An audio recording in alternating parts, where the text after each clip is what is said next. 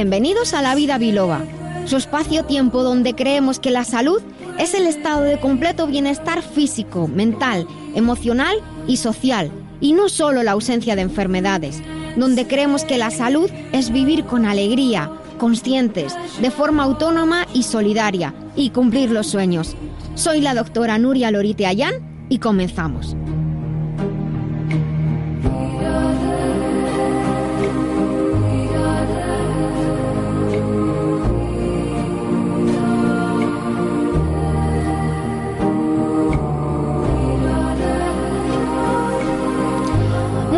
Días a todos.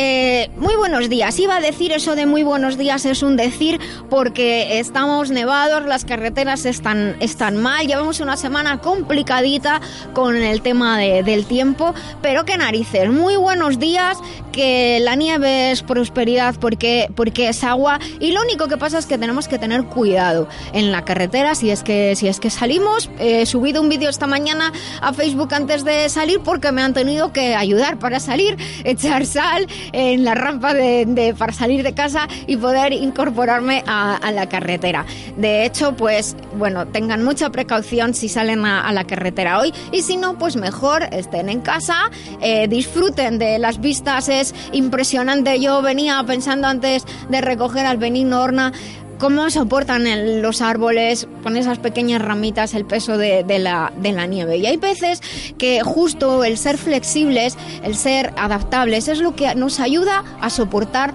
las grandes presiones. Y hoy vamos a hablar precisamente de, de eso. Estamos aquí en La Vida Biloba, en Libertad FM, estamos en Internet, en el podcast, estamos en tu radio tradicional, estamos en tu radio en el móvil, estamos en Internet, en libertadfm.es, estamos en todas partes, así que no hay excusa para que no nos escuches. Di a tus amigos y compañeros que estamos aquí en La Vida Biloba en directo porque tenemos un programa súper espectacular, no te lo imaginas el programa que tenemos hoy.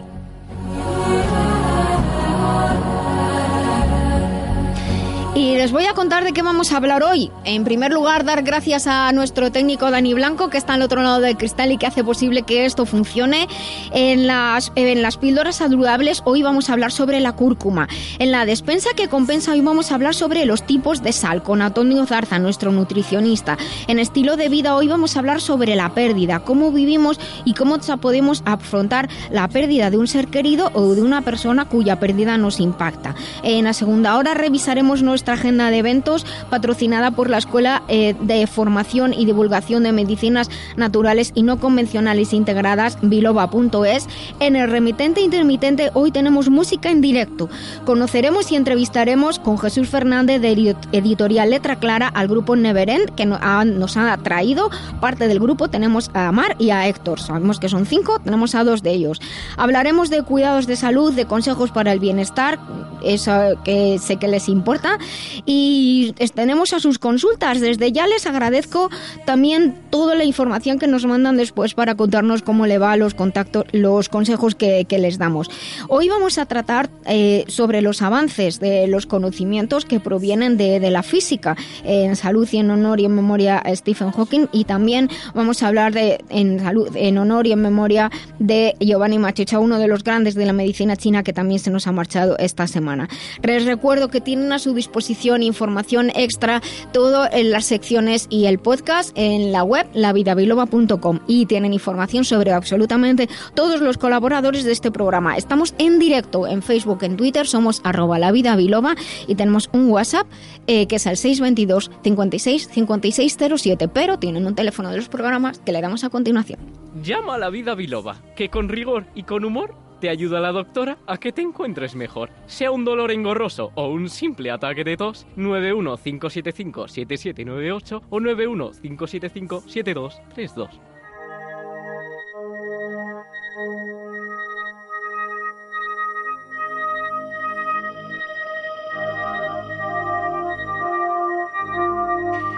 Pues estamos en La Vida Biloba y estamos en una de las secciones más apreciadas por nuestros oyentes. Dirán que lo digo siempre, pero es que es verdad, porque como luego nos escriben ustedes y nos cuentan, me gusta esto, me gusta lo otro, ¿por qué no hablas de esto? ¿Por qué no hablas del otro? Nosotros estamos abiertos a sus sugerencias y de hecho les hacemos caso como van a ver que es el caso de hoy. Hoy vamos a hablar sobre la cúrcuma y lo hablo con Jesús, que es un preguntón, Jesús Fernández de Editorial Letra Clara. Buenos días. Muy buenos días. Pues vamos a hablar de la cúrcuma. La cúrcuma ha sido y es utilizada por distintas culturas y todas tienen en común la valoración de la cúrcuma por sus acciones antiinflamatorias. En China, de hecho, es utilizada como analgésico, especialmente para aliviar el dolor en golpes, también cuando hay hematomas, lo que llamamos cardenales normalmente, en lesiones e incluso también en molestias intestinales, porque favorece, se dice en medicina china, la circulación del chi de la sangre y se utilizan distintos tipos. En la medicina ayurvédica o medicina hindú, más específicamente de, la India, se utiliza en el tratamiento pues, de los gases, de las flatulencias, de la ictericia, también para las dificultades menstruales o cuando aparecen eh, orina sanguinolenta, hemorragias, dolor de muelas, también hematomas, como he dicho, ciertos tipos de dolores. Además, a menudo se aplican tanto en la medicina china como en la medicina hindú, medicinas orientales ellas, ciertas formas de apósitos o cataplasmas de forma tópica para aliviar o inflamación o dolor a nivel local. En Occidente se ha reconocido principalmente la, cúrcuma por sus propiedades antioxidantes y antiinflamatorias y afortunadamente cada vez surgen nuevas investigaciones que apoyan su uso en una gran variedad de aspectos médicos. Pero lo que sabe muchísima gente, ya que, son es más común la comida oriental en nuestros países occidentales, es que se utiliza como condimento y fíjense lo que les voy a decir, casi casi han puesto del azafrán y es parte de una gran variedad de mezclas de especias que se utilizan en otros países. Sí, Nuria, pero ¿qué propiedades puede tener o incluir la cúrcuma en nuestra alimentación? Pues mira, he comentado que su acción antiinflamatoria es significativo y, por eso mucha gente decide añadir cúrcuma a su dieta cuando necesita un efecto antiinflamatorio, que consiste en que ayuda a liberar mediadores inflamatorios y a estimular la producción de la cortisona natural desde las glándulas eh, renales de nuestro organismo, lo cual interviene de forma indirecta en, ese, en el proceso de la inflamación. Esta acción se muestra en, por ejemplo, en la ayuda en procesos de molestias articulares, personas con artritis, pues suelen incorporar cúrcuma a sus platos de arroz, de carne, de pescado, de guisos, incluso a cualquier sopita se le añade un poquito de, cúrcuma y, también aquellas personas que tienen problemas de inflamación intestinal. De hecho, casi sin darse cuenta, incluso aunque no supieran esto, cuando utilizan la cúrcuma en sus platos o hasta en una paella, pues resulta que se sienten mejor pero en la fundación muchas personas utilizan la cúrcuma cuando tienen el intestino dañado, como el colon irritable. Sí, efectivamente. En algunas fundaciones en las que trabajo se utiliza la cúrcuma como protección intestinal. Y uno de los aspectos más importantes es en el colon irritable. Desde hace mucho tiempo se ha difundido el uso común de la cúrcuma y también de la forma de extracto suplemento en personas con manifestaciones como espasmos intestinales, gases, hinchazón, flatulencias y en un corto espacio de tiempo, personas afectadas durante incluso más de 10 años han observado una mejoría muy importante sobre estos síntomas. Hay eh, investigadores importantes, como por ejemplo el doctor Rafe Bandy de la Universidad de Reading, que tiene una teoría sobre cómo esta planta, la cúrcuma, ofrece estos, estos eh, efectos beneficiosos. Eh, de hecho, la opinión actual es que la causa del síndrome de colon irritable puede ser una inflamación de distinto grado en la pared intestinal, junto con otros procesos. O sea, la inflamación no, salen de, no sale de la nada, eso hay que dejarlo, dejarlo claro, pero es esa inflamación la que provoca ese síndrome de colon irritable, que significa que a veces el intestino está bien y a veces el intestino está mal.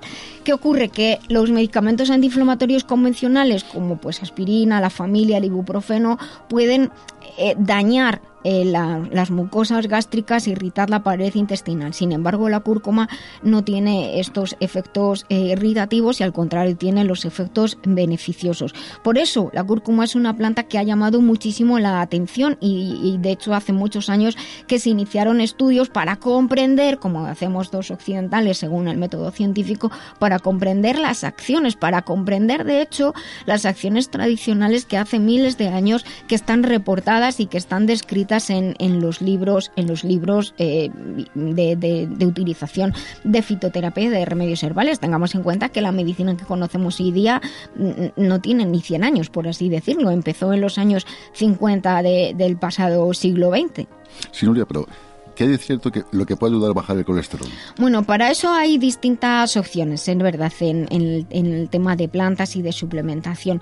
Pero por una parte, lo que ayuda a la, cúrcuma es a disminuir la absorción del colesterol por lo tanto facilita su eliminación por dos vías y contribuye a la disminución global de los valores de, colesterol sanguíneo. Lo que destacaría de modo importante para nuestros oyentes es, es no solamente el hecho de que disminuye el proceso inflamatorio, incluso procesos inflamatorios crónicos, que es un medio de protección frente a otros procesos más graves. Esto siempre es muy interesante, sino que también esa el disminuir la inflamación en ciertas áreas del cuerpo ayuda a que el colesterol se pueda eliminar mejor y a la par, como digo, pues impide o minimiza su, absorción porque el colesterol es importante. Tenemos muchas estructuras de nuestro organismo que, están hechas con una base de, la molécula de colesterol. La cúrcuma ayuda al hígado directa e indirectamente facilitando el drenaje de la bilis. Por eso, de nuevo, estimulan las funciones de equilibrio bacteriano. En nuestro intestino es un equilibrio bacteriano maravilloso. Elimina, evita la flora patógena. Eh, y mejora la flora beneficiosa. De hecho, algunos estudios sugieren que puede protegernos de ciertas sustancias tóxicas como las sustancias tóxicas del tabaco, pero honestamente es mucho mejor de dejar de fumar y dejar de ser fumadores pasivos. Como veis, la cúrcuma es una hierba realmente culinaria y medicinal. Muy importante que cada vez tiene más prestigio. Les invito a utilizar cúrcuma en lugar o en el puesto de los colorantes. Es mucho más saludable, aporta un color muy bonito. Eh, cuanto más eche, pues más color tiene. Y también metan el dedo en el bote y pruébenla porque la verdad es que tiene un sabor muy curioso. Y también es, es importante que si están en embarazo o en lactancia, pues saber que ciertas especias eh, no se deben tomar en una cantidad importante. Es decir, a diario a diario y en mucha cantidad, no. Pero siempre recuerden consultar con un profesional de la salud y a la hora de comprar suplementos, que los hay de cúrcuma y los hay muy potentes, recuerden elegir marcas de confianza. Lamberts Española, representante único de Lamberts Healthcare desde 1989. Suplementos nutricionales a la vanguardia de la nutrición responsable.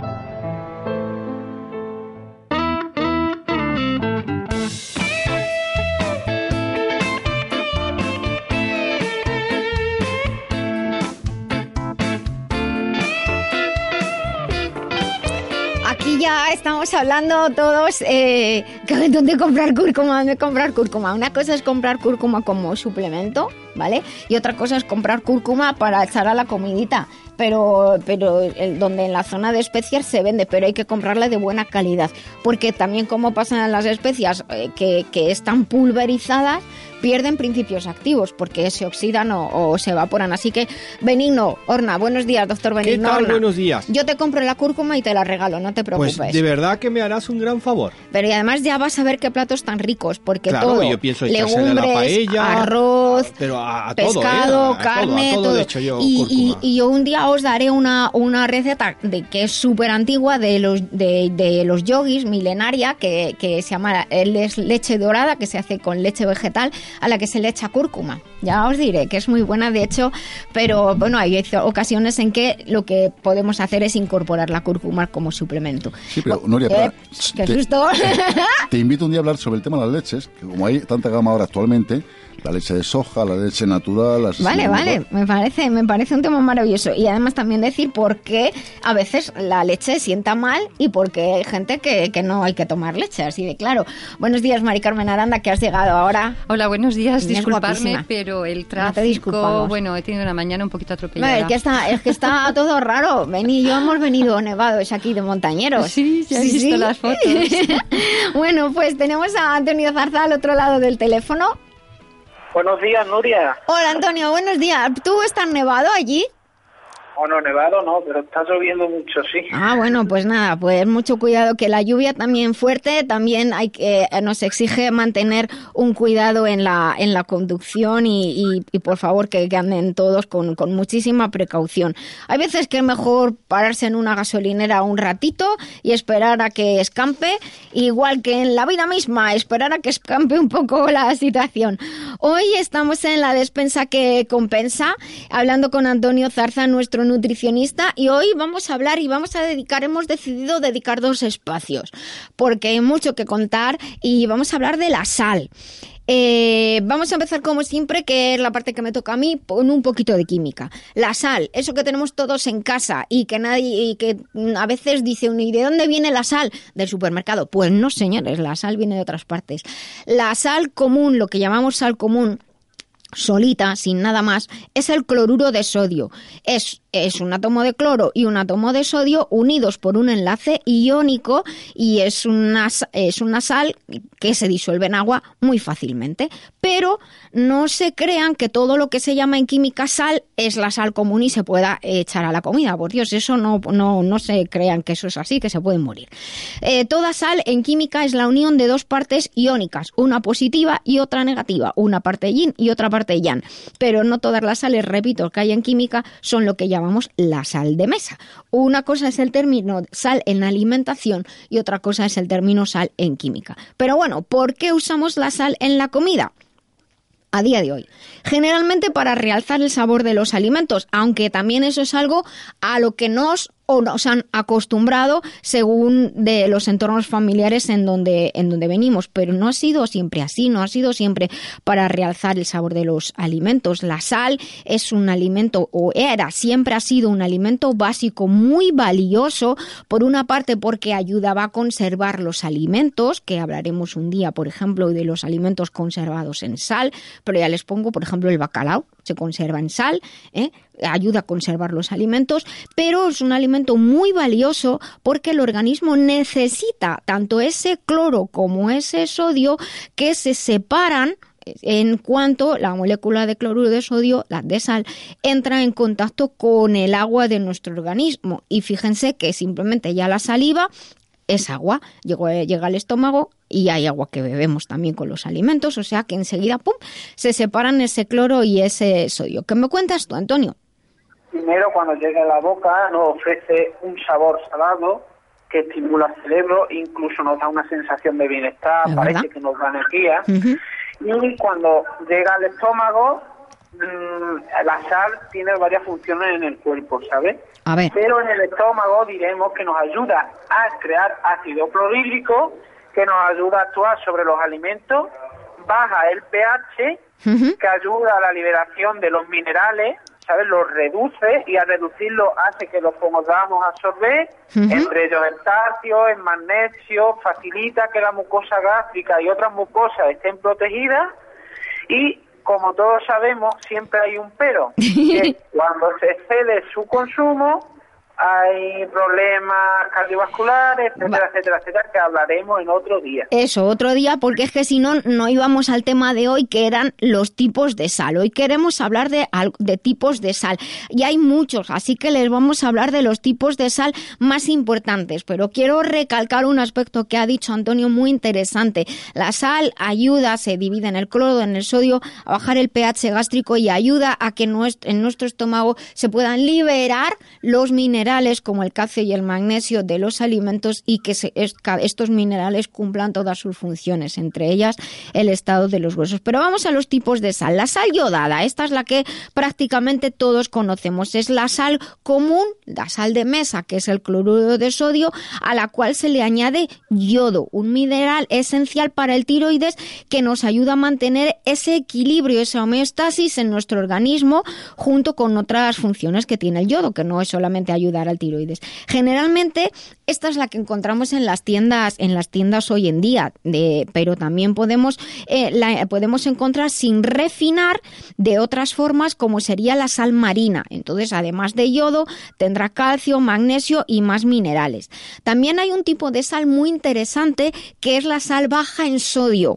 Es un tipo de sal de mesa que presenta una menor cantidad de sodio y mayor cantidad de cloruro de magnesio y cloruro de potasio. Y por eso, ¿qué ocurre? Que ayuda a las personas que tienen problemas de tensión arterial y que llevan una vida súper desgraciada porque resulta que no pueden poner sal en los alimentos. Pues esta es una opción, incluso cuando hay otros problemas de salud en los que se restringe el uso de la sal común. Su sabor no es tan intenso como la sal común de la sal de sodio, pero también una opción, decía yo al principio, que es costumbre, que hay veces que cuando no echamos sal a los alimentos o poquito, apreciamos el sabor que tiene cada alimento y no todo sabe sal. Así que sepan, esto está disponible en los supermercados y es una opción, una alternativa a, la sal normal. Dime tú más tipos, Antonio. Pues mira, yo voy a hablar de la sal roja o la sal hawaiana. Es un tipo de sal que presenta una alta cantidad de hierro. Por eso es el color rojo. Ah. Proviene de arcilla volcánica y nos da y es posible que algunos de nuestros oyentes la hayan consumido o la consuman, dan un sabor ferroso y puede resultar algo raro a la hora de comer. Pues Pero se puede emplear para aderezar platos de carne y pescado, sobre todo. Voy a hablar de otro tipo de sal, la sal rosa o la sal del Himalaya, que en algunas tiendas alguna la podemos encontrar. Presenta numerosas propiedades para nuestro organismo, puesto su proceso de conservación a gran altura hace que se lo dé y no excediéndose su consumo presenta numerosas propiedades para la salud. Igualmente contiene varios minerales, entre ellos el hierro, por eso le da ese color rosado. También se parece a, la sal celta, que se llama sal celta, que tiene también numerosas propiedades eh, nutricionales. Yo voy a hablar de la sal negra, aunque hay una sal negra que se llama sal de la India, el color es, este color es negro negro se debe a impurezas de azufre, impurezas sulfurosas. Hay azufre y por eso hay que utilizarla con mucha moderación. En general la sal siempre hay que utilizarla con mucha moderación, pero el toque que le da a los platos con verduras es agradable, pero como digo, hay siempre moderar su consumo. Algunas sales de, de color negro, miren la composición porque no son sales sulfurosas, son sales que a las que se ha añadido carbón activado a la sal marina y de hecho, bueno, ahora hay sales casi que de todos los colores. La sal marina, que he nombrado al principio, se obtiene por la desecación directa del agua de mar. Puede ser refinada o no, y si no es refinada, pues tiene más ingredientes, más componentes. Según el tipo de procesado, se encuentra la que hemos denominado la sal celta, que se seca de modo artesanal y tiene una gran riqueza en elementos que provienen del agua del mar y que no son solo sales minerales. Y por último, aunque hay muchos tipos, hoy vamos a hablar de la flor de sal. Perdona, si escucháis algo de fondo es que tengo problemas en la clínica hoy. No te preocupes, que parece que estás en una fiesta, pero te creemos que estás en la clínica.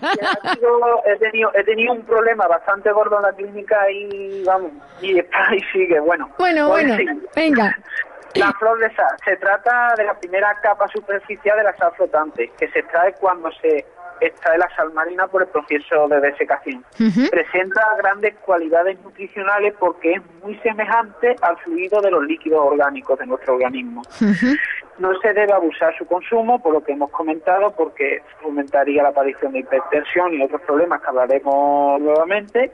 Y también produce efectos parecidos a la sal de mesa, como hemos dicho, si su consumo es elevado. Claro, porque tiene gran contenido de sodio. Pues nada, no te preocupes que el próximo día hablaremos tanto de los efectos beneficiosos, la función que realiza la sal en nuestro organismo y también los efectos perjudiciales de la sal común. Pero hoy hemos comenzado dándoles opciones porque también hay personas que ya de entrada sabemos que tienen problemas con la sal. Así que pues saben que tienen sal de tipo gourmet para decir sales de colores y sales con otra composición que no es solamente el, cloro y el sodio y las sales bajas en sodio que son muy interesantes para aquellas personas que, tienen problemas serios con, la sal. Pero bueno, también a veces hacer ese intento, como digo, de, comer sin sal o con poquita sal nos ayuda a apreciar los sabores naturales de, las cosas.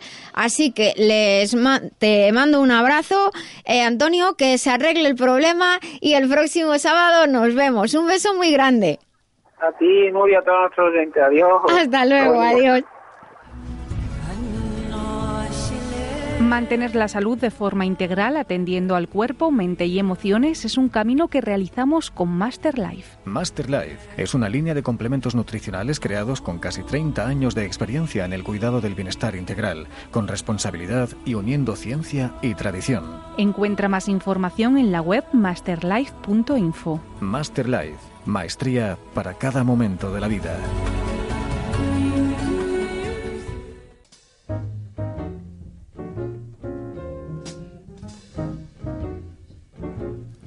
Bueno, que se revoluciona como pasa siempre el estudio poco a poco.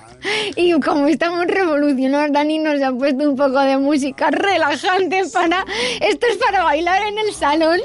Como está nevando fuera, pues bailar con la escoba, aunque sea.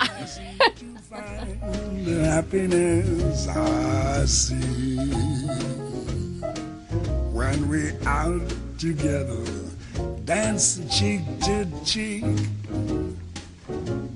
is heaven. I'm in heaven.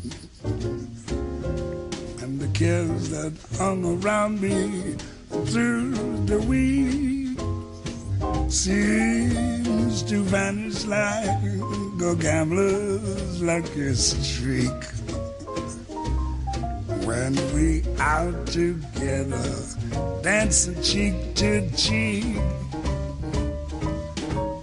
Oh, I'd love to climb to mountain, reach the highest peak. But it doesn't thrill me half as much dancing cheek to cheek. Oh, I'd love to go out fishing in a river or a creek. But I don't enjoy it half as much as dancing cheek to cheek. Now, mama, dance with me. I want my arms about you, the about you will carry me through. Yes, heaven. I'm in heaven and my heart beats so that I can hardly speak. And I seem to find the happiness I seek when we out together, dancing cheek to cheek. Take it, Ella, swing it. Heaven, I'm in heaven and my heart beats so that I can hardly speak. And I seem to find the happiness I seek when we're out together, dancing cheek to cheek. Heaven, I'm in heaven and the cares that hung around me through the week seem to vanish like a gambler's lucky streak.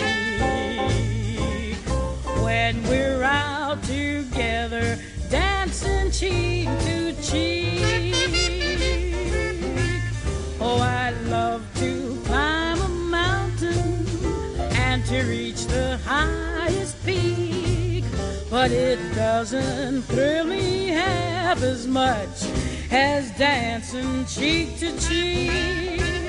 Oh, I love to go out fishing in a river or a creek, but I don't enjoy it half as much as dancing cheek to cheek. Come on and dance with me.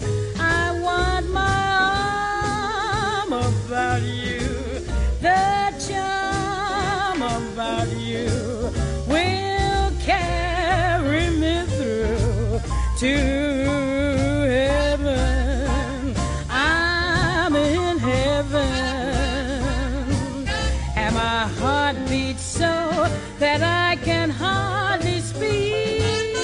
La vida biloba se vive en las redes. En Facebook y en Twitter nos llamamos La Vida Biloba. En la web lavidabiloba.com accede al podcast o envía tus comentarios y consultas. Doctora Lorite, ¿el hígado es esencial para la salud equilibrada? Así es, por eso recomiendo Master Life Green. Y por curiosidad, ¿por qué se llama Green Verde? Porque según la medicina china, el hígado y sus funciones se relacionan con cómo crecen las plantas y por ello con el color verde. ¿Y cómo percibimos esta idea en nuestra vida? Pues mira, por ejemplo, el movimiento armónico y la agilidad física y mental dependen del hígado. También la digestión, el ciclo menstrual, la creatividad, las emociones, todo lo que tiene que fluir con armonía depende del hígado. Pues ya lo saben, Master Life Green, porque un hígado saludable es esencial para el bienestar y la armonía. Master Life Green en masterlife.info.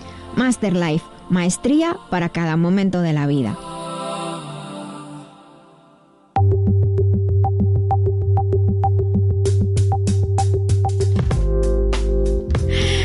Pues continuamos aquí en, La Vida Biloba. En Libertad FM.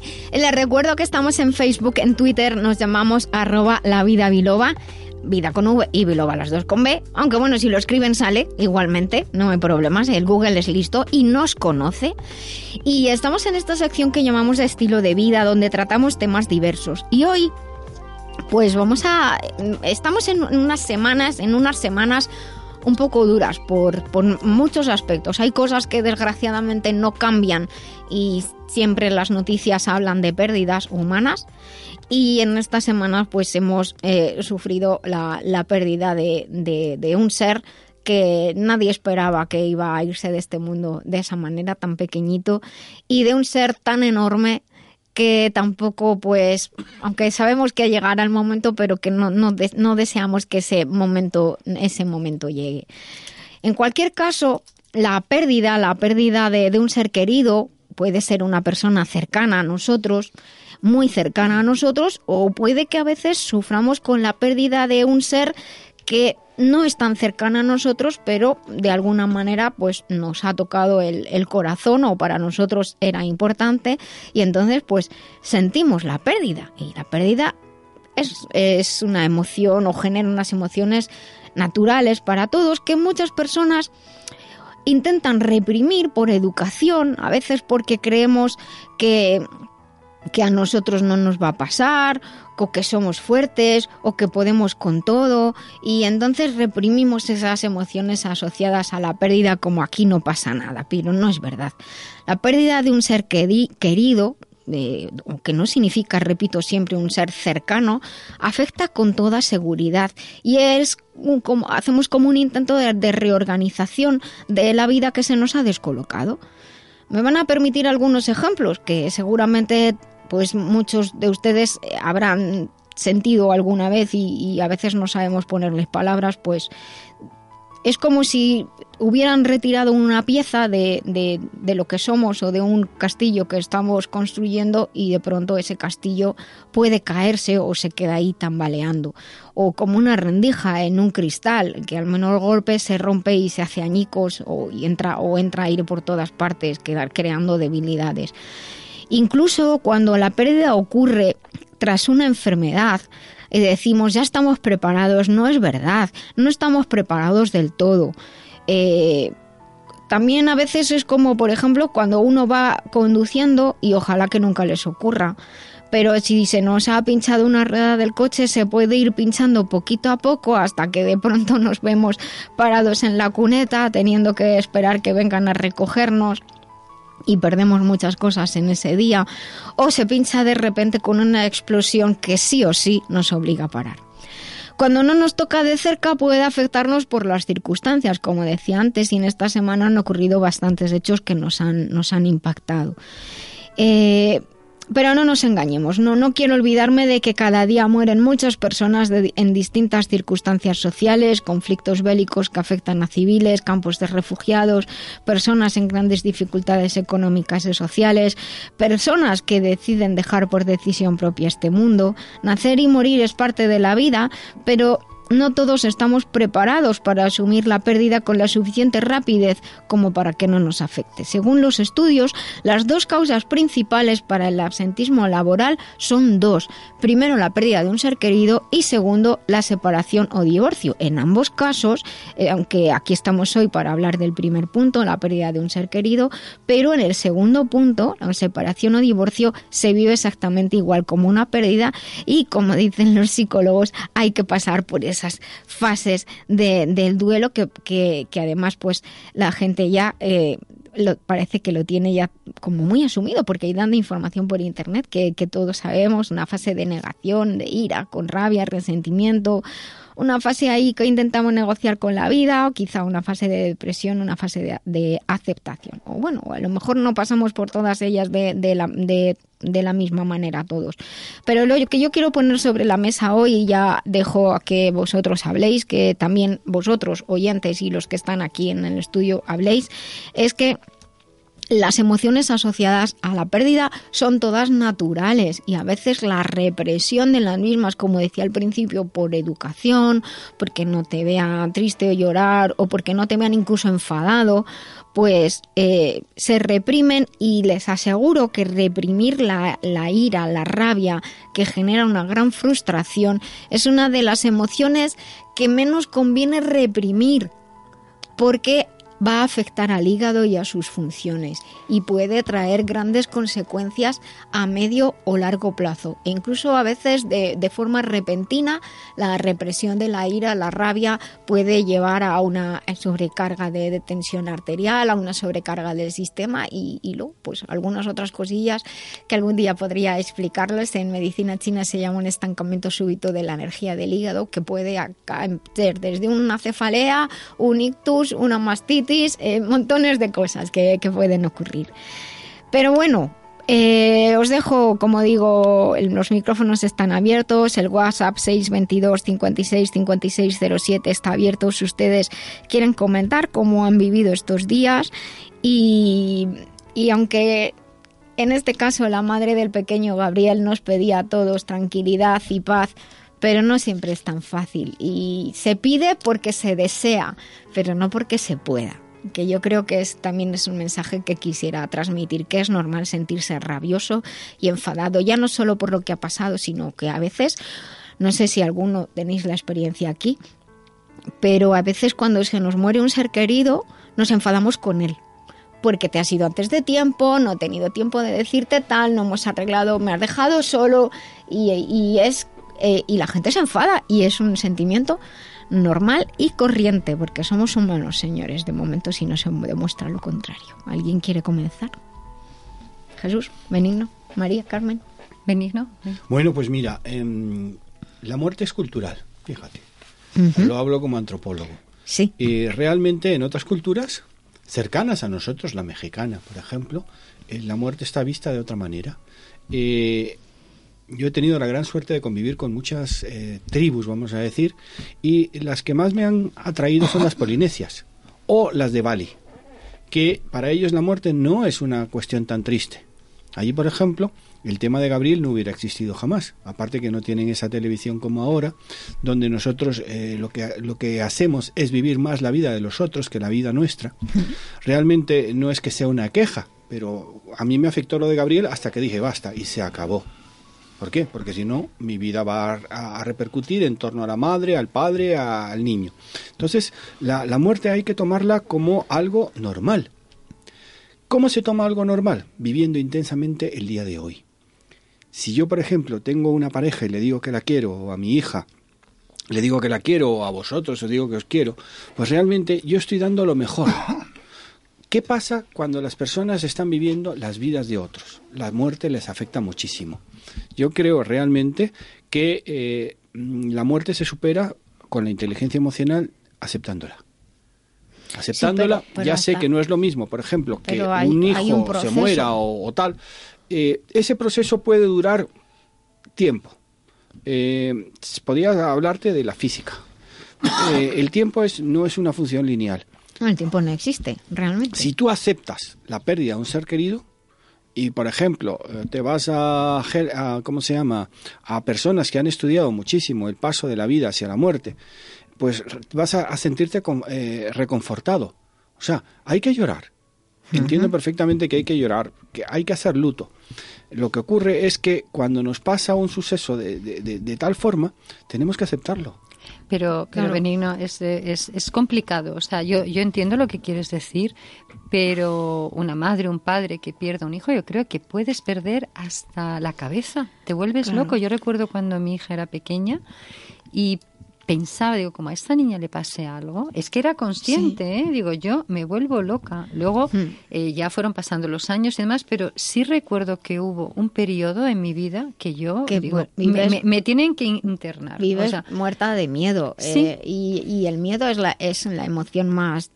inhabilitante que, existe pero sí que es verdad y, claro ligando con lo que dice con lo que dice Benigno al final digamos que todo acaba acaba, entre comillas, en el momento en que, en que aceptas que aquello ha pasado y eso te ofrece una cierta tranquilidad y entonces es cuando se dice, bueno, el tiempo lo cura todo. Eh, pero el tiempo lo cura todo, pero nosotros también tenemos que hacer por ello. Por eso lo que es muy importante que, que yo desde aquí eh, eh, invito a, la gente a que de verdad que lo haga y por eso he hecho esa introducción en la que las emociones son naturales y son normales y no hay que reprimirlas y es buscar ayuda. Exacto. O sea, se nos rompe una pierna y vamos al hospital, se nos rompe el alma y no vamos a ninguna parte y hay que ir a un profesional que nos ayude a superar y a llegar a esa fase de adaptación cuanto antes mejor. Sí, como dice Benigno, es un tema cultural. ¿eh? Mira, eh, eh, por favor, la gente que tenga algún problema con este tipo, busque en YouTube Elizabeth Kubler-Ross o Kubler-Ross. ¿Cómo se escribe? K-U-B Kubler. L-E-R Ross con dos S. Vale. Esa persona estuvo durante 33 años, ella era doctora, eh, hablando, o sea, viendo moribundos y hablaba con ellos. Mm. Y realmente nuestra cultura es algo sumamente trágico. En culturas, por ejemplo, más primitivas, cuanto más primitivas somos nosotros, es menos trágico. Mm. Eh, ¿Qué ocurre?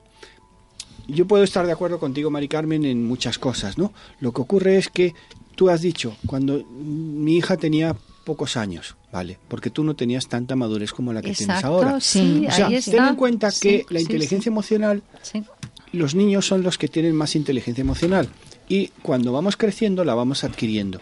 Tú, ahora, em, lo ves de otra manera. Era un inconsciente.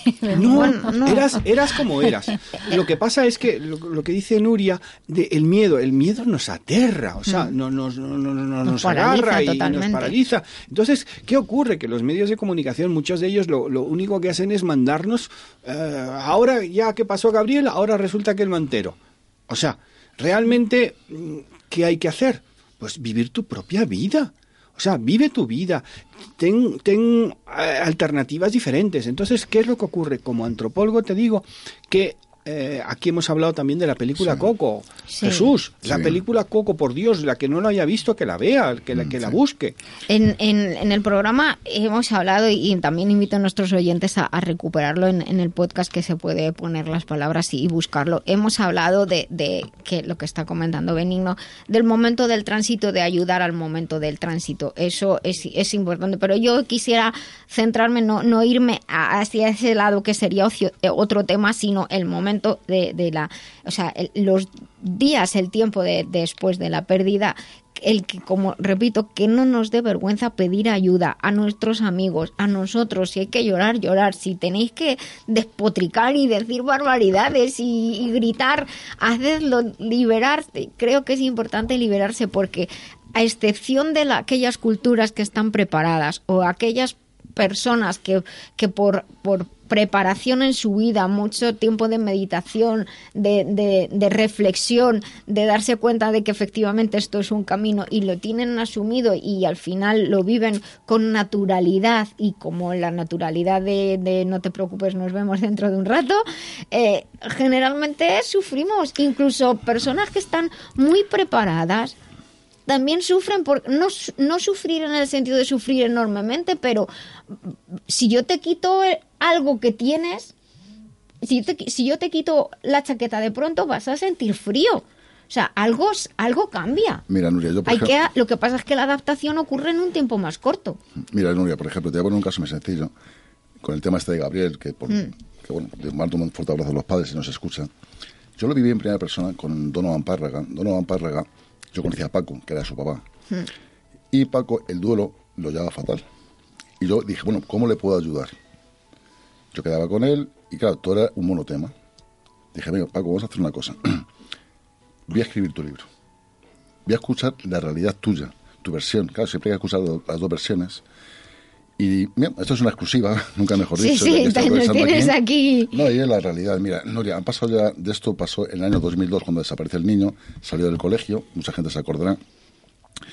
Y de, bueno, de buenas primeras el niño desapareció y, y apareció al cabo del año en una fosa séptica. Esa fosa séptica, precisamente, es que todo lo que he vivido con Gabriel me, es que me rememora. Te ha removido todo. Sí, gracias a Dios. Eh, bueno, pues mm, mando un fuerte abrazo. Y es el meterte en el dolor de esa persona, el duelo de esa persona. Y yo, por ejemplo, escribiendo el libro, si te hablo sinceramente, Nuria, que ahora lo puedo decir. En su momento eh, no lo podía decir porque había un secreto de sumario cerrado, abierto, perdón. Ahora se ha cerrado y públicamente pues lo puedo decir.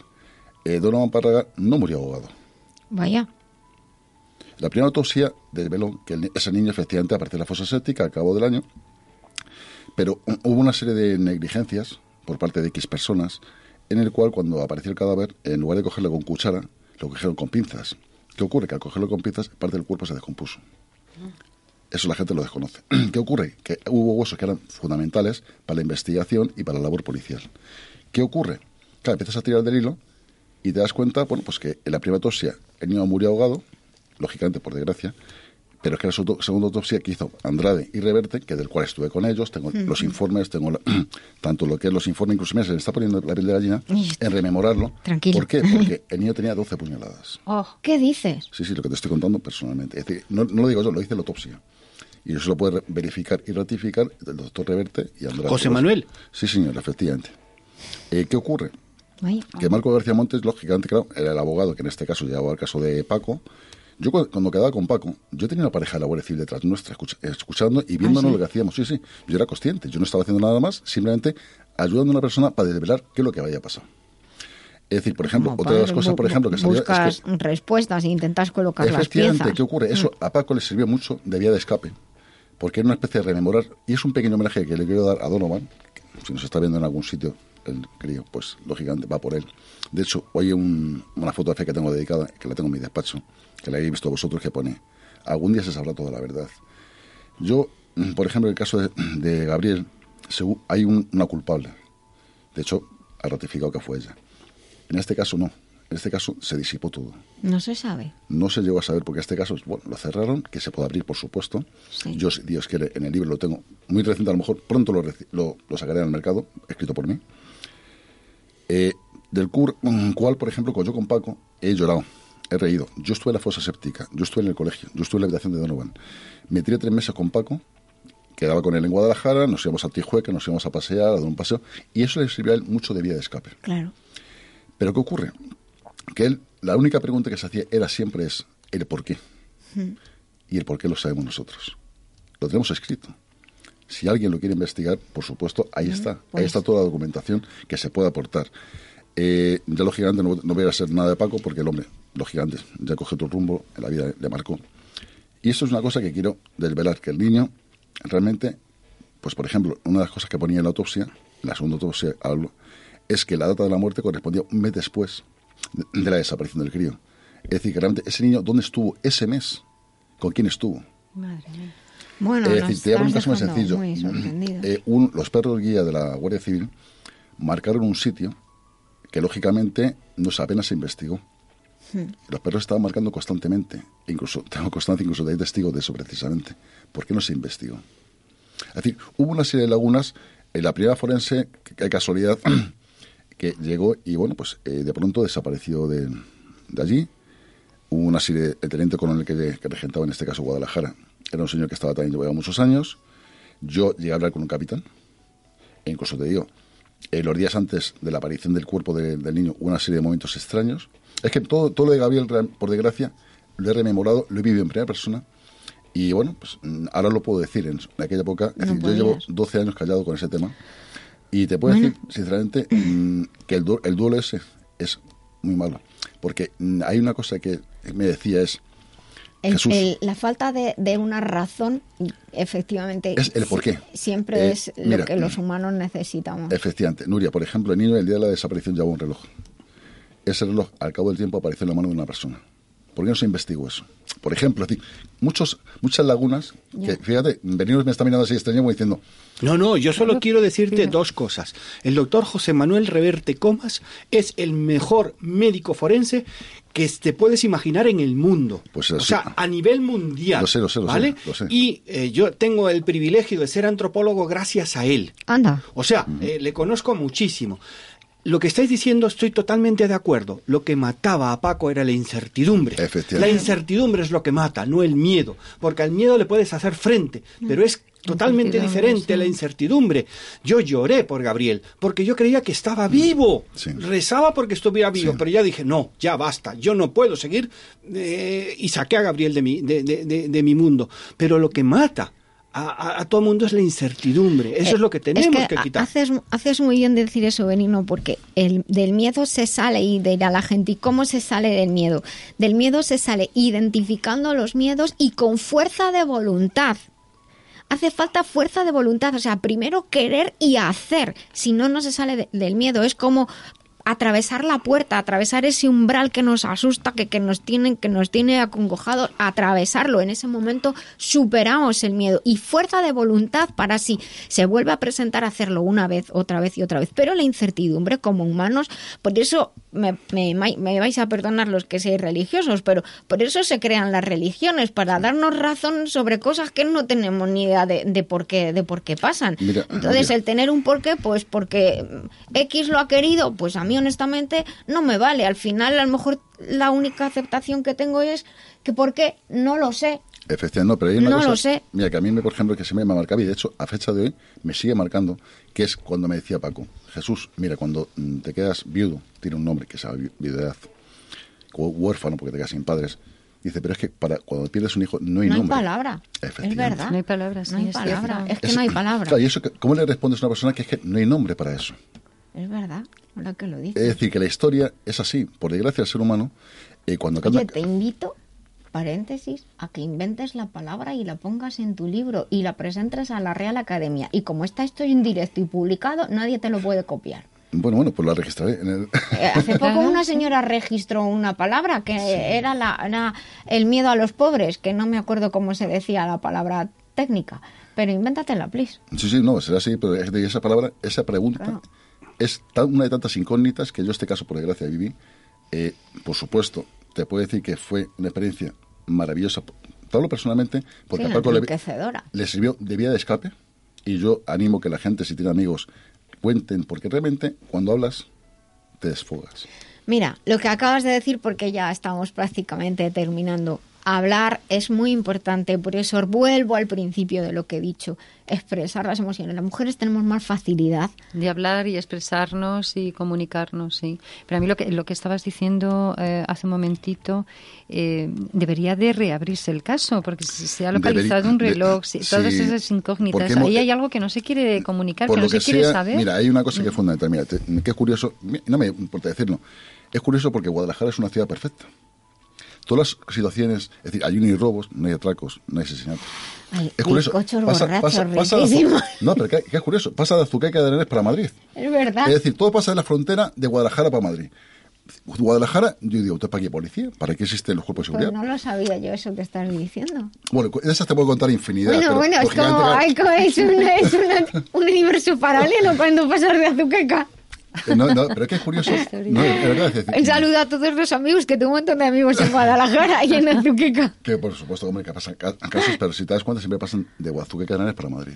Ah, bueno. Es una incógnita que te puedo contar en secreto. Bueno, bueno, pues ah, tendremos que hacer algunas y, y si Alguien, alguien del Cuerpo y Fuerza de Seguridad nos está escuchando, este caso es un caso abierto. Bueno, pues también invitamos si alguien, si alguien que no se quiera estar escuchando o quiere venir a compartir con nosotros, está invitado. Sí, sí, no, y además te pido decir una cosa. Lo que más me duele es que esa persona que ha hecho eso hoy día sigue en libertad. Y sé quién es. Bueno, pues lo dejamos aquí como para el próximo programa que ahora viene, no la publicidad, sino las noticias. Y continuamos aquí en, en, La Vida Biloba y bueno, habría mucho que hablar sobre este tema de la pérdida. No queríamos ponernos dramáticos, pero sí transmitir como creo que como colofón este mensaje de llegar a la aceptación de aprender de otras culturas, Benigno. Pues sí, un mensaje de cariño infinito al doctor José Manuel Reverte Comas, esté donde esté. Pues un mensaje bonito y les esperamos nosotros aquí en La Vida Biloba, en Libertad FM, ahora después de las noticias. Estamos en La Vida Biloba en Libertad FM, porque nos gusta ser saludables, ser mejores y vivir en positivo. La Vida Biloba se vive en las redes. En Facebook y en Twitter nos llamamos La Vida Biloba. En la web lavidabiloba.com accede al podcast o envía tus comentarios y consultas.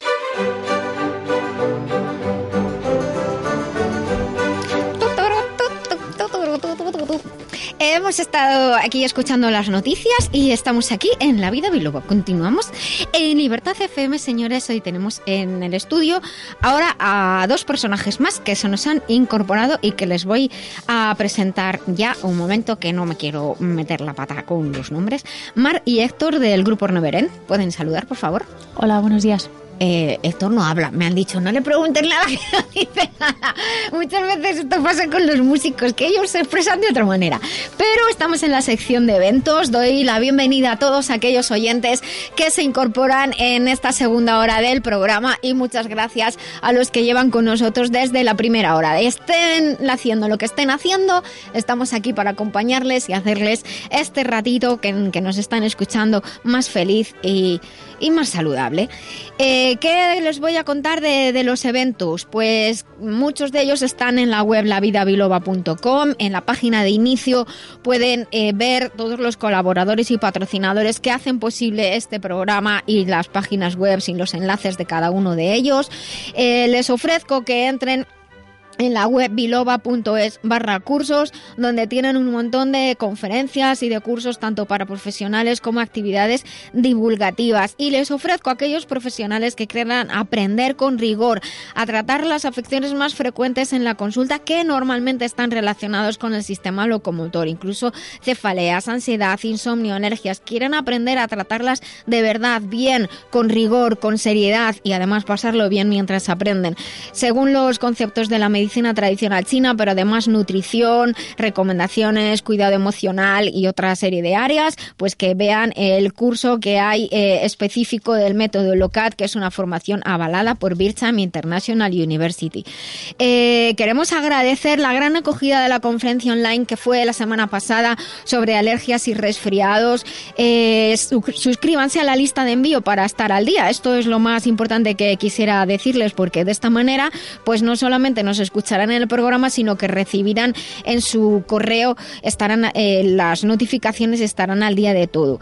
En el mes de mayo en Madrid se va a realizar un seminario especial sobre avances en inmunomodulación y nutracéuticos para aprender cómo ayudar en el caso de desequilibrios inmunológicos, qué tipos de desequilibrios inmunológicos hay y ayudar a regular el sistema de control central. La lista de inscripción está abierta y recuerden que las plazas son limitadas. Ya está abierto y ya tengo gente inscrita de oyentes ya está abierto el plazo de inscripción para el curso que se hace en mayo, todos los jueves por la tarde, de seis y media de la tarde, de 18.30 a 20.30. Eh, es un curso divulgativo, dos horitas, todos los, los cinco jueves de mayo, sobre aspectos destacados de la salud según la visión de la medicina china. Hablaremos de fisiología energética, de afecciones en la mujer, de dolor, de fatiga crónica, fibromialgia, de emociones del cuerpo, de apoyo al cáncer. Se realizará en el Centro de Cultura de China en Madrid. La inscripción, como digo, está abierta. Si nos quieren enviar sus datos, les ayudaremos a realizar la inscripción. Nos pueden escribir desde la web lavidabiloba.com o enviar sus datos al 622 56 5607. Les recuerdo que tenemos una lista de reproducción en Spotify que se llama La música del programa La Vida Biloba. Eh, también eh, les recuerdo yo misma que me pongo seria. Que sí, que no se me olvida, pero deja que diga primero lo mío, por fin, que me hace mucha ilusión. Venga, venga, venga. Que han seleccionado en Europa a 10 mujeres. Eso, eso, vale, vale. Ha habido una selección en Europa. 10 mujeres líderes en salud y se reúnen en agosto en Bruselas. Y he sido una de las elegidas. Bien, bien. Gracias, gracias, querido público. bueno, y ahora tú cuéntanos tu evento. Mi evento es esta tarde. Bueno, esta tarde no, dentro de un ratito. Dentro de un ratito. Es curioso porque, mira, mm, se va a hacer la presentación, la primera vez, lo que es en España, en un parque de bomberos, de un libro. ¿Ah, sí? Y se le va a hacerla yo. Tú, si es que eres un, un pi, crack. Mira, precisamente a las 5 de la tarde, hoy en el Parque de Bomberos número 11, que está en Hortaleza, en la calle Mesena, sin ah, número, ahí está el Parque de Bomberos número 11, del cual vamos a presentar un libro que es Un día cualquiera de guardia, escrito por Juan José López Hernán, Está todo el mundo invitado. De hecho, el otro día se puso, en lo que es en la página web de Bomberos Madrid, se puso un vídeo y en una hora había 1.200 revoluciones. Es decir, pues tengo muchos amigos bomberos y tengo que saludar tú a los de Hortaleza y yo a los bomberos de Alcorcón, que muchos son amigos. No, y es curioso porque ya pues, aprovechamos la tesitura y que lógicamente las personas que vayan pues, pueden ver lo que es compaginar el día a día de un bombero desde lo que es la cocina, vestuarios, vehículos. Es una vida muy dura, pero muy, muy emocionante para ellos. Pero son nuestros héroes. Efectivamente, nuestros héroes. Y el otro día fue curioso porque me dice una autora, no voy a decir el nombre, me dice, oye Jesús, dice, da un poco morbo, ¿no? Digo, pues chica, ¿qué quieres que te diga? Eso lo hemos hablado ya fuera de micrófono, eso está cantado. Y hablando de cantar, hablando, oye, me ha quedado a huevo, hablando de cantar.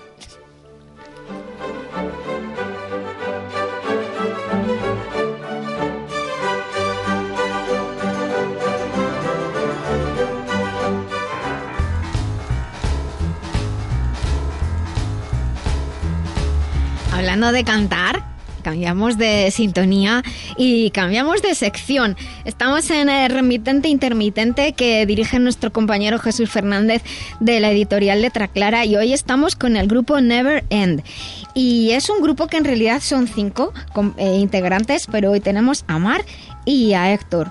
Eh, un grupo joven, pero un grupo ya con, con, un montón de cosas que contar. Jesús, te paso el liderazgo del programa. Para mí es un placer tener a Mar y a Héctor aquí con nosotros, pero fíjate, Nuria, lo que es el hilo, sí, mira, todo lo que es la vida. Justamente antes de entrar aquí a, lo que es al estudio, le doy una tarjeta mía y me dice Héctor, dice, anda, esta editorial la conozco yo, digo, si es que, vamos a ver. Si es que, no se puede tan famoso. Dice, dice, ahí publicó un libro un amigo mío. ¿Ah, sí? Héctor, buenos días. Buenos días. Que, Mar, buenos días. Buenos días. Que, por cierto, tengo aquí el disco y es clavada al disco. La fotografía del libro del disco es igual que ella. Es guapísima. Pero antes de, Nuria, lo que sí me gustaría es, antes de hablar de la entrevista con Neveren, es que ellos mismos se identifiquen a través de su música. ¿Te gustaría? Eh, eh, yo vamos a tener música de fondo de ellos mientras hablamos con ellos y luego la música la pieza que ellos quieran o las piezas que queráis si queréis tocar más de una, lo que queráis. ¿Podéis tocar ahora o después? ¿Qué preferís vosotros? Pues mira, inicialmente un poquito y luego ya empezamos la entrevista y a continuación lo hacemos así. No les hagas un lío. No. ¿Tocas algo o cantáis algo? Vale, vamos a tocar un tema que se llama Unavoidable, eh, que habla, habla sobre muchas cosas, habla sobre las relaciones tóxicas y sobre la toxicidad. Puede ser de una sustancia o puede ser una persona. Y habla de el problema es que sea inevitable esa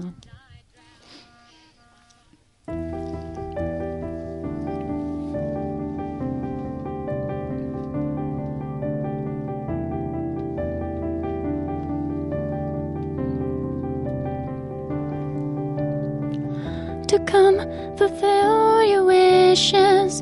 Don't fear, reveal your secrets. It's me you want to be with. It's me you're always seeking. I know you can't avoid it. I know you give and finally don't try to hide from my gaze in a breathless race to nowhere. Come. Once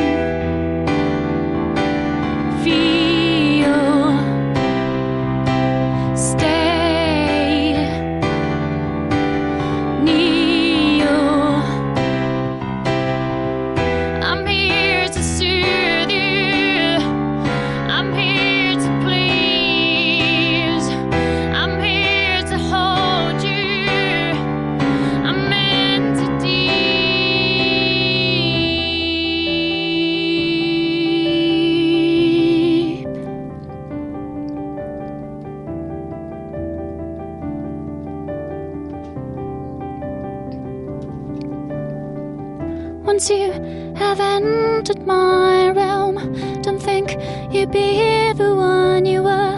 You know it's useless to fight. You know I'll end up in your mind. I know you can't avoid it. I know you're giving finally.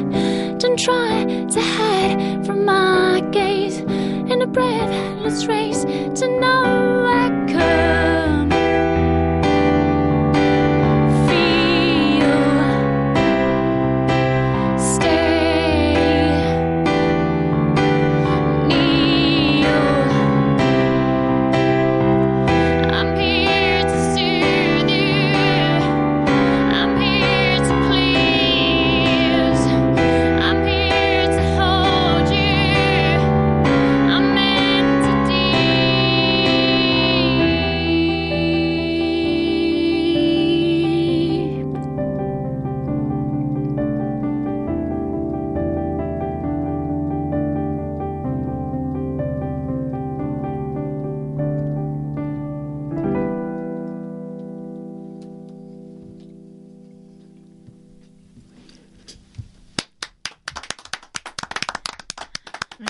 aplauso maravilloso, maravilloso. Nos habéis dejado alucinados. Es que... Esta es su carta de presentación de ellos. Esto es Neverend, un futuro muy, muy, muy halagüeño. Eh, Mar Héctor, eh, Neverend, ¿qué años lleva ¿Qué en el mercado? ¿Qué, ¿Cómo os conocisteis? Mm, ¿Vuestras inquietudes? Bueno, nosotros empezamos a, a finales de 2010, principios de 2011, la, la formación definitiva, la que se conoce ahora. Eh, ¿Cómo empezamos? Esta pregunta tiene una respuesta que es bastante aburrida. Entonces, nos gusta mucho a nosotros la ficción y, y nos gustan los límites entre la realidad y la ficción, así que me vais a permitir que me lo invente. Por supuesto. Ah, bueno, pues Fantástico. mira, es entonces como queda grabada, cuando te inventes otra, escoger la que más te guste. vale. Bien, bueno, Venga. pues eh, todo esto empezó en un trekking en los Alpes. Eh, habíamos menospreciado los pronóstico del tiempo y nos habíamos dedicado ya a caminar y bueno, se levantó una ventisca tan tan fuerte que perdí el equilibrio, me caí y perdí el conocimiento también. Eh, me contaron que fueron solo segundos, pero a mí me parecieron horas. Y, y durante este tiempo, durante estos segundos, tuve una especie de ensoñación en la que yo me encontraba en un paraje helado y yo me veía a mí misma que estaba ordenando unos cristales de hielo eh, en el aire. Resulta que estos cristales de hielo eran sonidos y yo estaba formando unas melodías coherentes con estos cristales. De repente a mi lado veo que surgen otras cuatro figuras y están haciendo exactamente lo mismo. Me despierto, me quedé un poco alucinada con esta ensoñación, pero bueno, ya volví y cuando volví, volví a Madrid, lo curioso fue que me fui encontrando a estas cuatro personas que había encontrado en mi ensoñación, me los, vi, me los fui encontrando en persona. Estas personas habían tenido una ensoñación parecida. Decidimos que esto no podía ser una casualidad y que teníamos que hacer algo al respecto y fue así como surgió Neverend. Pues no sé si se... Escucha, Jesús, ahora que no nos oyen, no sé si se la habrá inventado del todo, ¿no? Pero es flipante. Normalmente, mm, cada libro, cada publicación lleva algo del De autor. verdad. Y algo de. Efectivamente. Vale, vale. Cada uno que juzgue por su criterio, ¿no? Héctor, mm, me has dejado alucinado con la música que tocas. Enhorabuena. Mm, Es un placer tenerte a menos de un metro, como se suele decir, escuchando esta música que sale de este maravilloso micrófono. Héctor, eh, ¿tú cuántos años llevas en la música? Yo pues, pues depende de, de lo que consideres llevar en la música. Algunos Mm. llevan toda la vida. Claro. Efectivamente, tu vocación viene de la infancia. Claro. mm, Yo con- considero que mis principios tienen que ver con una enfermedad que pasé con mucha fiebre de pequeño y, y un disco de jazz que sonaba mientras estaba, mientras estaba enfermo. Entonces lo que pasó fue que en una subida de estas de la fiebre, pues empecé a ver cómo los músicos que salían en la portada salían de la misma y empezaban a, empezaban a, a molestarme. Y, y justo el único que no salió de la portada era el clarinetista, porque yo luego estudié clarinete. Y digo, pues como es el único instrumento que no he oído porque se ha quedado dentro de la portada, pues me interesa estudiarlo, me interesa saber cómo suena este instrumento. Y digamos que fue a partir de, de ese episodio, pues cuando me empezó a interesar de verdad la música, cuando me planteé estudiarla. Oye, pues la verdad es que es una manera interesante de, de comenzar. Sí, sí, sí, no, pero... Vienen, las inspiraciones a la vida vienen de maneras muy curiosas. No, es curioso porque precisamente ellos han estado precisamente hace muy poquito eh, representando a España en Hollywood. Uh -huh. un poquito vuestra experiencia allí en Hollywood. Bueno, eso fue en, en 2016. Uh, fuimos nominados a los Hollywood Music and Media Awards. Estábamos alucinando, ir a Hollywood era como un sueño, ¿no? Y, y, hay que imaginarse como cuando vemos las galas por, por la televisión, es, eh, es, la gala de música independiente más importante del mundo. Y nos presentamos allí engalonados, había una alfombra roja, eh, era un teatro de estos eh, típicos americanos con los, carne eh, con los carteles estos en, en blanco con las letras en negro iluminado. Y lo que me resultó súper curioso es que tenía pinturas del Bosco de, era una cosa que desde luego no, no, me estaba esperando en Hollywood, ¿no? Encontrarte eso. Y nada, fue el fotocall este en el que te hacen las entrevistas, en el que no paran de hacerte fotos. Eh, ya entramos dentro y empezó la gala. Y eh, bueno, tuvimos la suerte de que le tocó un premio a una de las que estaba en nuestra mesa de la cena. No fuimos nosotros, por desgracia, pero sí. sí. Bueno, salisteis en las imágenes, es lo que quieres decir, ¿no? Y fue una experiencia increíble y sobre todo para nosotros es como un sello de un certificado de calidad, digamos, ¿no? Realmente haber sido reconocidos en, sí. con una nominación en, en, en semejantes premios para nosotros. Y, y, muchas felicidades porque además eh, sois jóvenes, el trabajo bien hecho se, se reconoce, yo creo que, que, es así, y que no todo vale, porque ¿qué dificultades os estáis encontrando en vuestro mundo? Eh, dificultad principalmente por, por, cómo funciona hoy en día la industria de la música, ¿no? Te puedes es, quejar, reivindícate. Me puedo quejar, sí, sí, me voy a quejar, me voy a quejar. Con buenas palabras, pero... Sí, sí, eso, ya he avisado lo del horario infantil. Sí. Eh, vivimos hoy en día en una especie de de cambio, de transición entre un mundo en el que la industria de la música funcionaba de determinada manera, que era alrededor de los sellos discográficos, y estamos pasando por una etapa en la que hoy en día realmente la carga económica eh, la llevan los grupos, porque ahora mismo los sellos discográficos no se arriesgan con un grupo que no conoce nadie. Es decir, o tú bien consigues tener millones de seguidores en redes sociales. Eh, mucha gente, por ejemplo, compra seguidores. Es decir, sí. está el mundo muy turbio. Por un lado tenemos una democratización de la música que está muy bien, porque ahora cualquier persona puede producirse de forma muy barata algo de relativa calidad.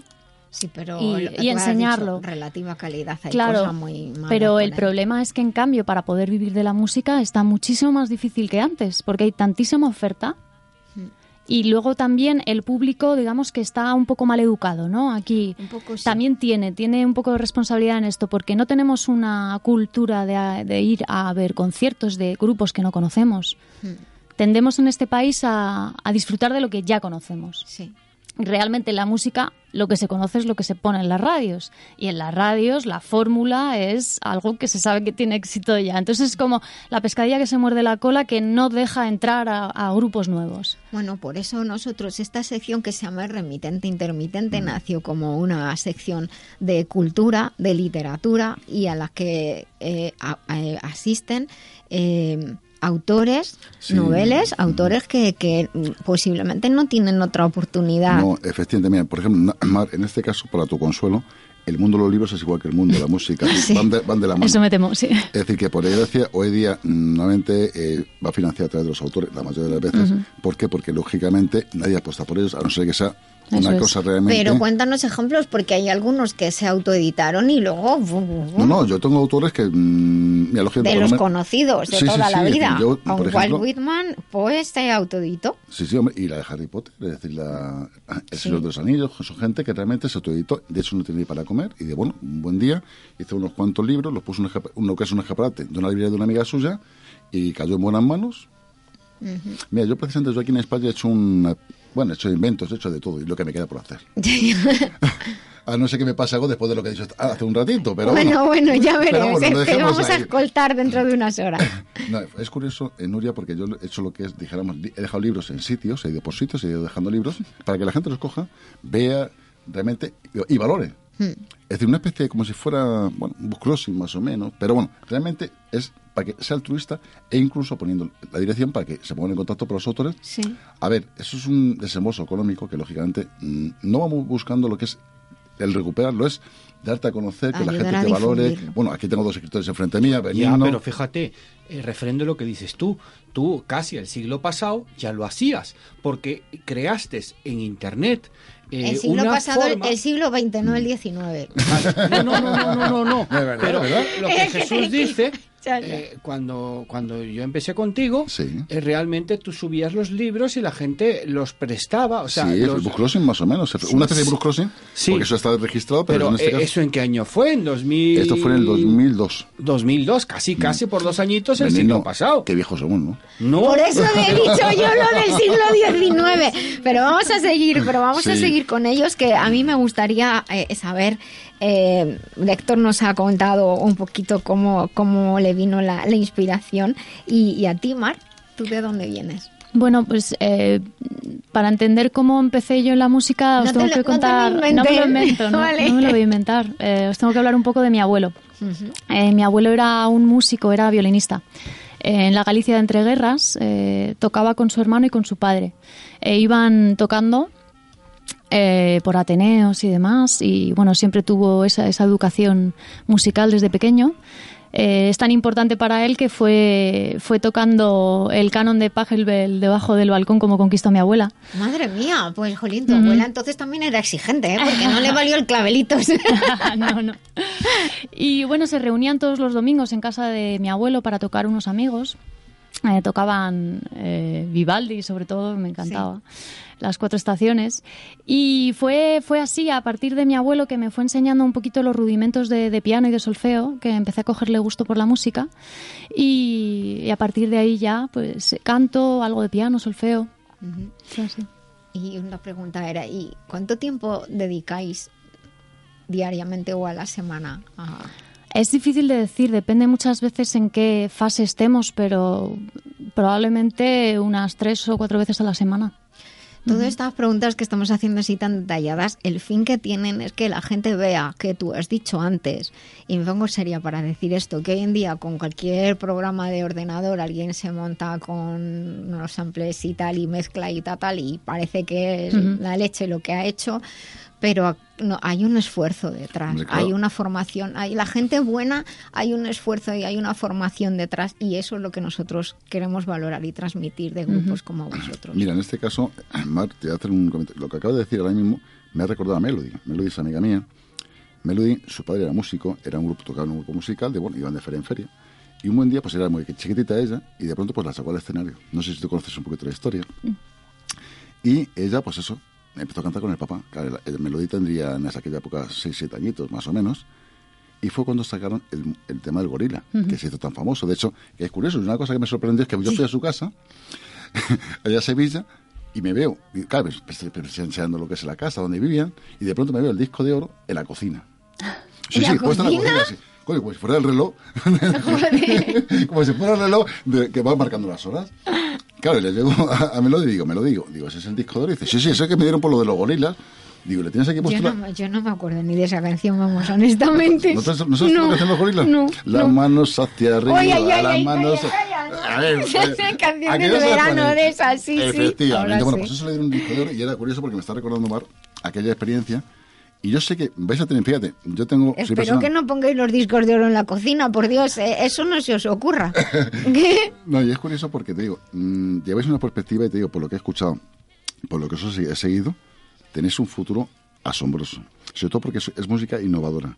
Música que no es española, que fíjate que es curioso, son españoles, pero a su vez cantan en inglés. Y eso también, quieras que no, te abre mucho más campo que mm, cerrarte lo que es un, en tu territorio. Y eso es darte a conocer en un futuro, un presente, mejor dicho, aquí, ahora, y por supuesto, nos gustaría seguir escuchando vuestra música si es Pero posible. antes que yo lo que quiero preguntarles es, ¿a dónde queréis llegar? Queremos, no tenemos límite en realidad, pero bueno, o sea, estamos en un momento en el que lo queremos dar el queremos dar el 100% y llega un momento en el que eso todo o nada, ¿no? Y estamos intentando y barajando posibilidades de salir fuera y es un poco como hablabais del hecho de que estemos cantando en inglés. Siempre pensamos que que se nos escucharía más fuera. Así que, bueno, aunque aquí estaríamos encantados también, pero sabemos las limitaciones que hay. Y, bueno, el cielo es el límite. Yo eh, quería preguntaros por curiosidad, ¿cómo os conocisteis? Bueno, aparte de la historia que, hemos contado antes. que, los Alpes ha dicho, pero se lo he inventado. Eh, bueno, pues como todas las bandas, unos eh, ya se conocían de antes, eh, eran amigos en diferentes asociaciones de música, luego por internet nos reunimos el resto, así fue. Una pregunta, tu abuelo conquistó a tu abuela con el canon de Bachabel. Claro, es que como lo has dicho, no, pero es que, la gente normal, Pero he dicho que no se conformó con Calableito, sí, pero era el canon de Bachabel. Que de Sí, es, que como tú lo has pronunciado, no sé Sí, aquí la, gente lo dice Pachabel. ¿Sabes? Entonces yo digo, hombre, que, me han escrito por, por internet, oye, ¿el canon ese era de Pachabel? Y digo, pues sí. sí, sí, sí. lo que pasa es que lo leemos Pachabel. Vale, pero para los no cultos como... Pues eso sí, de todas maneras, pues eso que el tiempo se nos se nos va acabando para para pues, para la sección pero sí que os dejamos un minutito para que si hay algo especial que queréis decir o comunicar como queda que queda constancia de ello algún llamamiento bueno, pues eh, sí, que nos den una oportunidad, que nos pueden encontrar en, en todas las redes sociales, en Facebook, en Twitter, en Instagram, sí, eh, sobre todo en nuestra página web, www.neverend.es, a partir de ahí veis todas las redes sociales, nos encontráis en YouTube también, nos podéis ver en Puro 4 por las noches de vez en cuando, ponen un vídeo que es el acústico. Eh, también tenemos un blog en el que escribe Héctor, porque tenemos un lado literario, es decir, no queremos solo reducirnos a la música, queremos que sea un universo, digamos, Neverend, ¿no? Y tengo que decir que es muy, muy buen escritor, te lo digo a ti. Muchas gracias. en especial. Así que le podéis echar un ojo. Y nada, tenemos un concierto en principio el día 4 de mayo en San Sebastián de los Reyes, en la sala La Nota Rock. Así que quien quiera venir, pues está invitado. Nosotros vamos a subir la, la convocatoria eh, el día 4 de mayo en San Sebastián de los Reyes en la Nota Rock. Nosotros vamos a compartirlo en nuestras redes también para que, tengáis un gran éxito de público. Y sí que ahora, Dani, es el momento de que yo os toquen la pieza que, que vosotros queráis y que nos digáis cómo se llama. Y ya con esto pues terminaremos. Bueno, pues vamos a terminar con un tema de, nuestro disco en acústico de Singularity Code eh, que se llama Disappointing You, significa decepcionándote. Habla de, de cuando uno intenta buscar la aprobación de alguien pero se queda siempre a las puertas.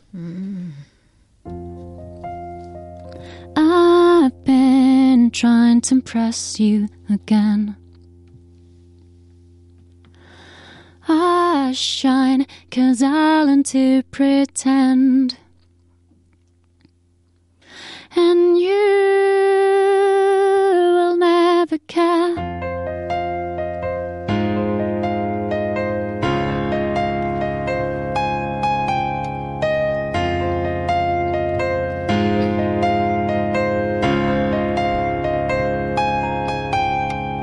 Here's a fool trying to impress you again. I shine cause I learn to pretend.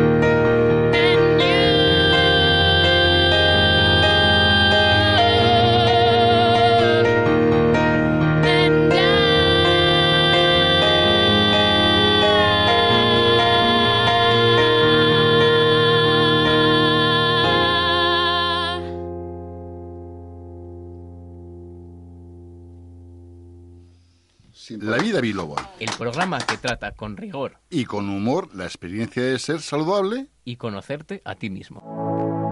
Mamá, mamá, me duele la cabeza. Tu mami no está. Doctora Nuria, doctora Nuria.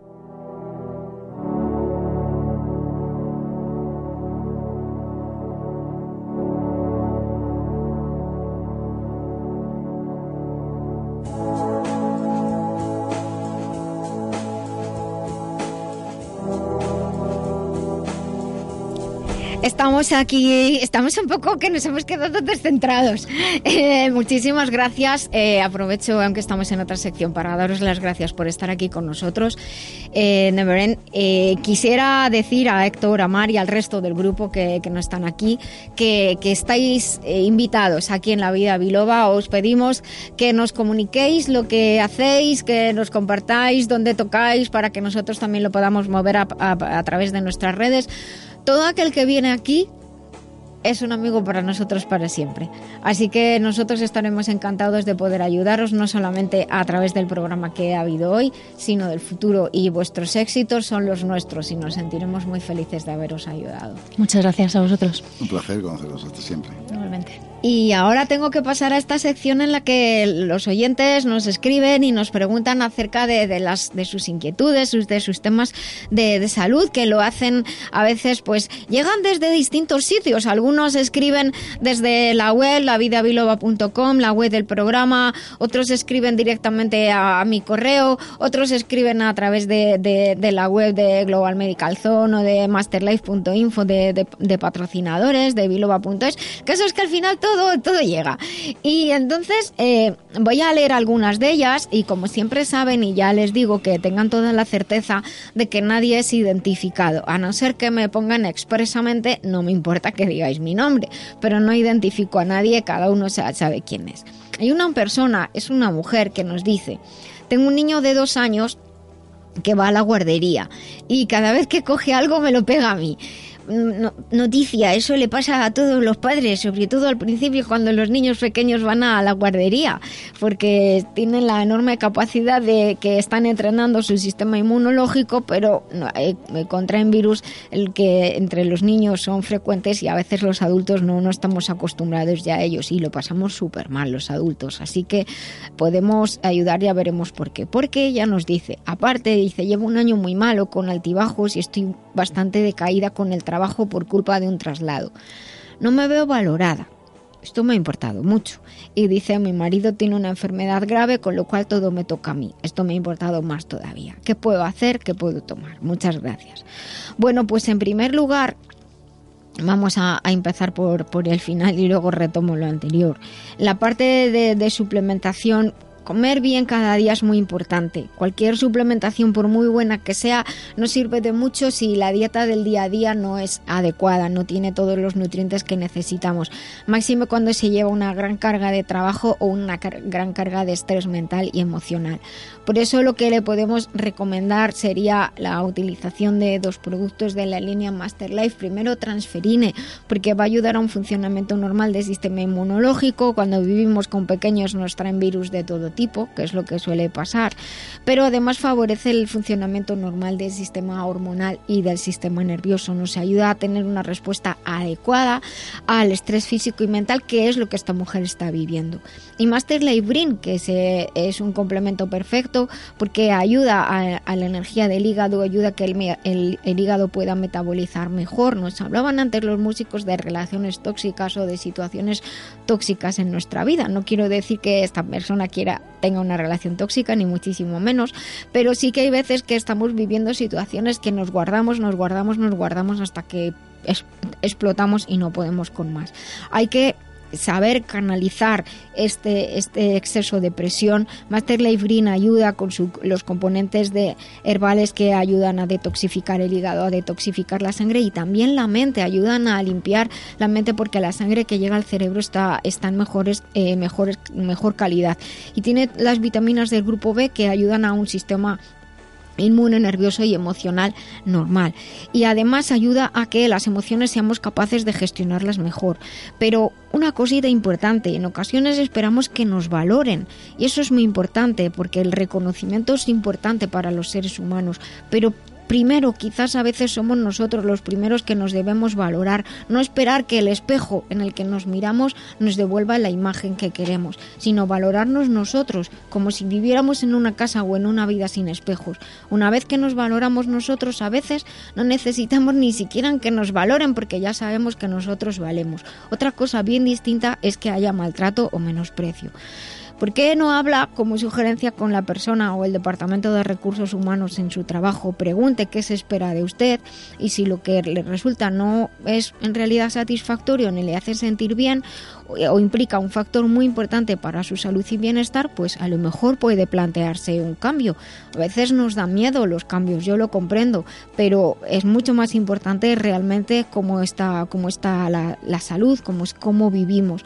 Por eso es esta recomendación también de afrontar esa situación en el trabajo y de hablar con las personas responsables. Las empresas generalmente tienen un departamento que son recursos humanos en el que deben facilitar el bienestar de, los, de las personas que trabajan en esa empresa. Por otro lado, entiendo que la situación familiar es complicada, haga por buscar ayuda y liberarse algún día y no sienta que es menos, menos menos o que es peor persona o menos buena persona, eso sería, está un poco mal dicho, que no es que no es menos buena persona por ello. Los que cuidan también han de descansar, es una forma de cargar pilas para poder cuidar mejor a nuestros seres queridos. Y una cosa muy importante, haga cosas que le produzcan satisfacción, cuídese, haga algo bonito, algo que le, algo que le haga ilusión solamente para usted, quizás eh, ir a ver una exposición, ir a escuchar un grupo de música, escuchar música que le guste, pintar, coser, eh, no sé, irse a correr, lo que sea, da igual, pero algo que le guste por usted y para usted simplemente y porque sí. Manténgase, yo digo, en ti, tú en ti, en este momento para que, como cuando estamos en medio de una corriente en un, en un río, hay que buscar apoyos donde poder agarrarse y adaptarse para llevar mejor, lo mejor posible esos cambios, esos altibajos que vienen de, del exterior. Y en cualquier caso, aquí hay profesionales en este programa que le pueden ayudar, tanto de manera presencial, pero si vive lejos de manera online, tanto el doctor Benignorna como, como yo. Los contactos están en la web lavidabiloba.com en la página de inicio. Así que esta es mi recomendación para esta persona que nos ha escrito. Y la otra muy cortita dice, voy a cumplir 51 años en nada, pues felicidades. Y soy mecánico, tomo medicación para la hipertensión y tomo eh, el enalapril, que es una medicación convencional, y el omeprazol, que también lo es para el estómago.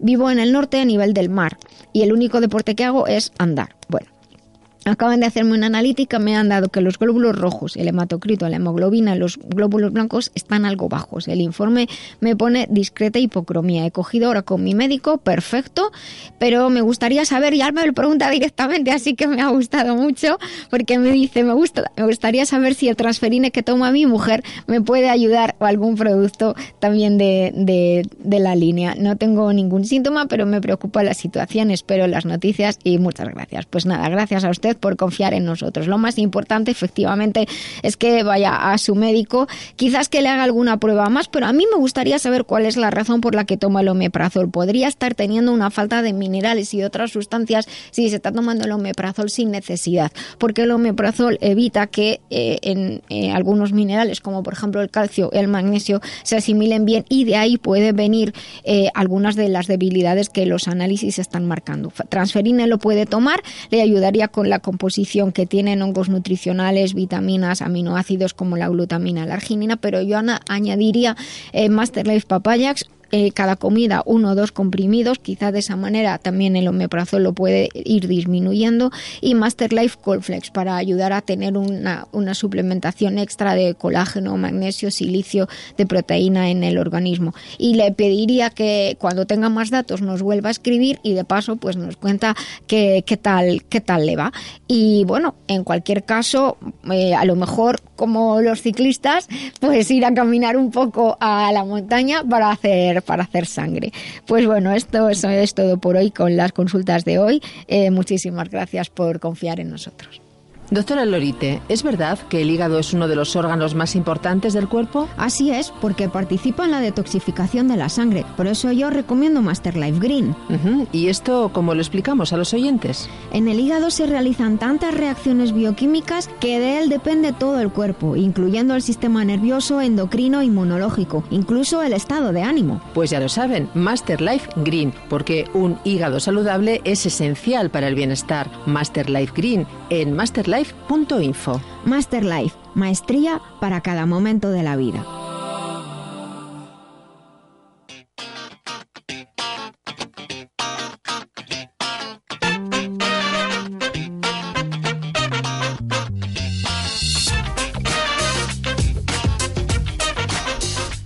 Pues continuamos aquí en La Vida Biloba y estamos entrando ya en la recta final de nuestro episodio de hoy, que por cierto, no les he dicho para los podcasters que estamos en el episodio 110 de La Vida Biloba. Hoy es sábado 17 de marzo de 2018, no sabemos qué días ni qué hora será cuando ustedes nos estén escuchando a través de, del podcast. Y en esta última sección, hoy pues queríamos, eh, la vida se pone como se pone cuando quiere y le da la gana. Nosotros queríamos hacer nuestro especial homenaje al maravilloso Stephen Hawking que nos ha dejado. Y queríamos eh, hablar de, de, bueno, pues primero es un ejemplo de, de de indagación, de preguntar, de seguir aprendiendo. Yo siempre digo, y hasta en las facturas que hago, está puesto el seguir aprendiendo como cuando éramos niños sin dejar de hacernos preguntas. Eso, si alguien recibe alguna factura mía, verá que está escrito siempre debajo. Ese es mi lema. Y creo que, que Stephen Hawking era una persona que nunca dejó de, de preguntarse, desde luego una mente privilegiada y un gran ejemplo de superación. Pues sí, lo que yo quiero destacar de él es que en el año 62 le dijeron, te queda un año de vida. Haz lo que sea porque no vas a, a vivir más del 63. Ha muerto ahora en el 18. Yo no me puse triste, al revés, aplaudí muchísimo porque fue capaz durante ese periodo y estando en la silla de ruedas de divorciarse dos veces. De pasar, superar un o sea, maltrato brutal que superó. Claro, o sea, realmente no solamente nos no vamos a, a, centrar en la física, sino en la persona que sí, habría sí, que darle el premio Nobel de querer vivir. Porque realmente... Oye, eso no está inventado. No, no. Se, quedó, se, quedaron con las ganas, ¿no? O sea, Él nunca recibió ningún premio Nobel, fíjate, con la... Pero que se la dieran por lo menos aporte, por querer vivir, pero esos por negarse a, a morir y rabia. por negarse a recibir eh, lo que antes hablabas de intoxicaciones de personas. O sea, mm. Stephen Hopkins una es una persona dura. que tenía un carácter genial. Lo que pasa es que no nos contaban las, la, lo que hay que leer. Bueno, habéis, habéis, supongo que habéis recibido todos por WhatsApp esa, esa esa notita que dice las últimas palabras de Stephen No, no. ¿No? No, ¿cuáles son? Ay, ay, ay. Pues a ver si, a ver si, Mira, a ver si lo... tú lo buscas, no, lo- no, lo, no lo tengo, pero es que está ahí, Dani, no se puede sacar. Pero bueno, los que tenéis Windows, la música del final cuando se apaga el, el orden, como es la sintonía del Windows cuando se acaba, pues esa es la, las últimas palabras de Stephen Hawking. Y anoche cuando llegó mi hijo a casa le dije, Álvaro, ¿has visto? Y dice, es buenísimo. Y yo me quedé un poco así. Dice, se tiene que estar partiendo de la risa esté donde esté, porque tenía mucho sentido del humor el hombre y Sí, efectivamente. yo me quedo con una frase que es, mm, para- dice, te dice todo, ¿no? Que es inteligencia es la habilidad de adaptarse a los cambios. Y Efectivamente. estamos en época de cambios.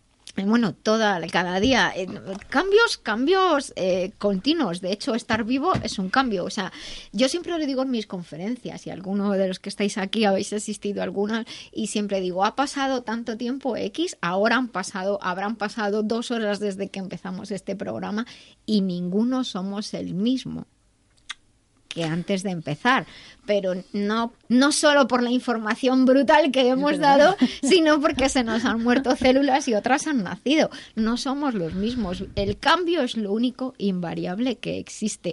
Y esta, esta eh, información que ya nos la contaban los antiguos vino corroborada por toda la teoría de la relatividad, toda la física y la mecánica cuántica, pero hay muchas aplicaciones de, de, sus investigaciones a la vida normal.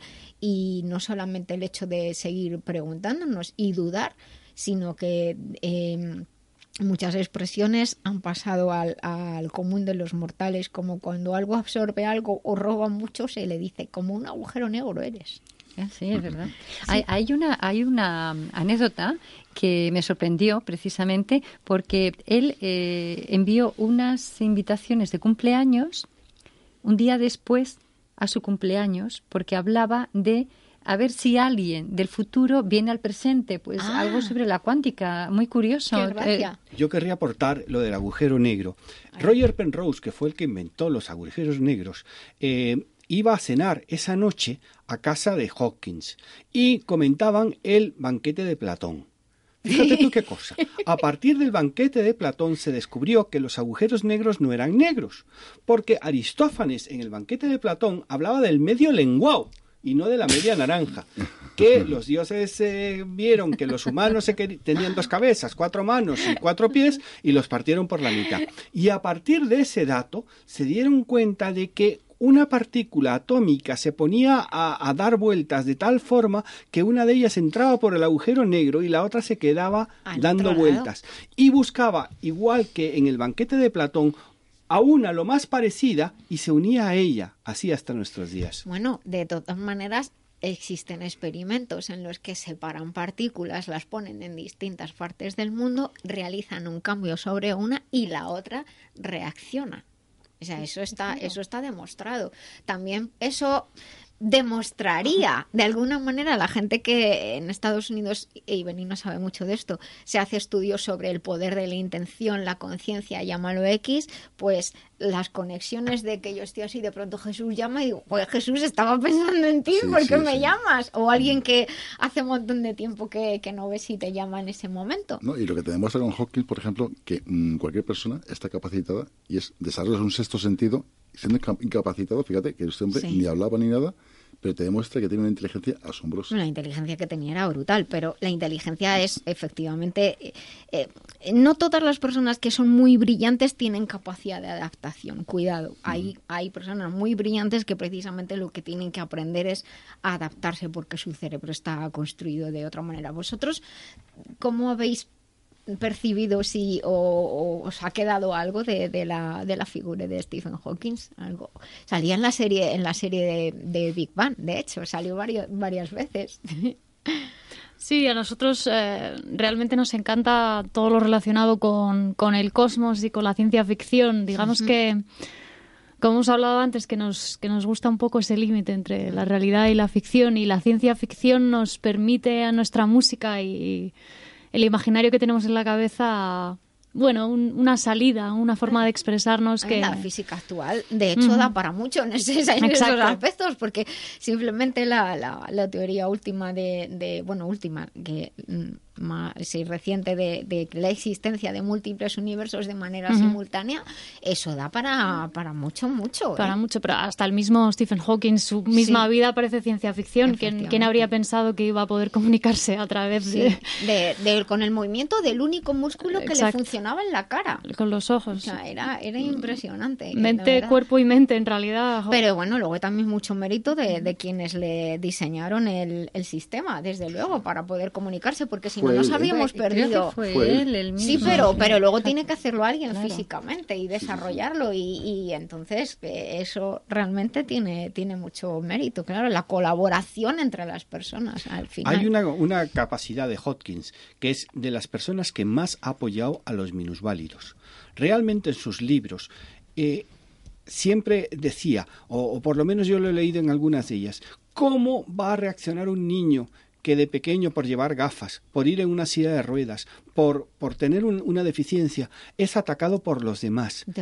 o sea, realmente eh, Hopkins, para mí, aparte de darle el premio Nobel por querer vivir, eh, lo, considero uno de los mejores aceleradores no de partículas. sino de que para que veamos a las personas que van en una silla de ruedas, que, que van con un bastón, que, que, nosotros les llamamos que son mm, infra lo que sea, realmente son seres humanos que, como antes Jesús decía, han desarrollado tal sexto sentido que son capaces de sonreír y vivir la vida mucho mejor viven, de los, viven en otra frecuencia es otra frecuencia vibratoria como un chiste estúpido que un señor se encuentra con un señor que está aparcando eh, al lado de su casa en una o sea que es minusválido y le dice ay qué suerte tiene usted de poder aparcar enfrente de su casa Mira, el señor se le queda mirando y le dice, daría cualquier cosa por tener que dar 20 vueltas todos los días, pero por, por poder ir caminando como usted, y usted no lo valora. Bueno, pues efectivamente, ahí tenemos una, una gran, gran lección de vida. Hay muchas cosas que tenemos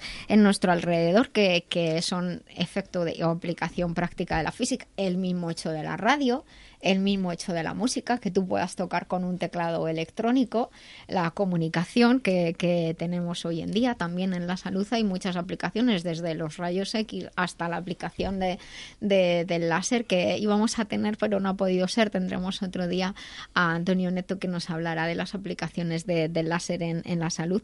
Y el poquito rato que me queda, pues también en esta semana, el domingo pasado, se fue uno de los grandes de la medicina china, Giovanni Machocha, uno de los grandes maestros es una de las personas más reconocidas en, el mundo eh, conocedor de la medicina china, persona con la que tuve la suerte de, trabajar porque yo era la que traducía sus eh, textos, sus artículos en, a, español.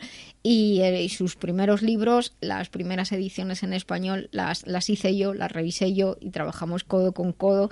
Y de hecho en el 96 cuando vino a España por primera vez a impartir eh, uno de sus seminarios de medicina china, a mí me ofrecieron ser la, la, traductora. Yo no había traducido en mi vida un evento así en directo, escrito sí, y entre tú y yo, este fulanito dice tal, menganito, no sé cuántos sí, pero no de cara al público. Y me, me atreví, estaba súper asustada, hasta, de hecho estaba embarazada, decía yo no sé si hacer esto, no sé qué, me va a poner muy nerviosa. Fue un éxito, salió súper bien. Y a Giovanni recuerdo que le dije, recuerdo que te dije, Giovanni, me estarás escuchando. Dije, por favor, abra claro y y frases cortas, porque se embalaba y no paraba de hablar. Y quiero desde aquí mandar mi homenaje a, Giovanni Machocha, que ha trabajado mucho por la medicina china, a todos los amantes y buscadores del mundo, buscadores del saber, buscadores de la cultura y personas que se preguntan y sean valientes como para tener una respuesta que les desmonte todo y, montar otra vez la vida. Ese sería mi mensaje y mi homenaje para hoy, para lo que nos han dejado. Sí, pero eh, te voy a decir una cosa, Nuria, lo que no dices nunca que te pasó un relevo que eres tú la que con su, con su continuación realmente en la medicina china. Jo, ¿de qué hablas de pues la carne de gallina? De las 10 mujeres más importantes Exacto. Pues muchísimas gracias. Sí, y tenemos el privilegio de conocerla ambos, todos los que estamos aquí, y encima acariciar este pequeñito cuerpo que todavía quiero. Bueno, bueno. bueno, bueno. Vaya programa el de hoy. Muchas gracias. Muy intenso, muy intenso el programa de hoy. Bueno, queda muy poquito. Quiero despedir primero a, a María Héctor de, de Neverend. Muchísimas gracias por compartir con nosotros. Os deseamos todo el éxito del mundo, que seáis muy felices, muy saludables que dentro de poco nos contéis que va todo muy bien. Mari Carmen, muchas gracias. Benigno también. Jesús, Antonio, que entró por teléfono. Dani, muchas gracias a ti. A todos nuestros oyentes, les recuerdo sonreír, pues el cerebro cree que somos felices y todo el cuerpo así lo percibe. Hasta el próximo sábado, vivan conmigo la vida biloba.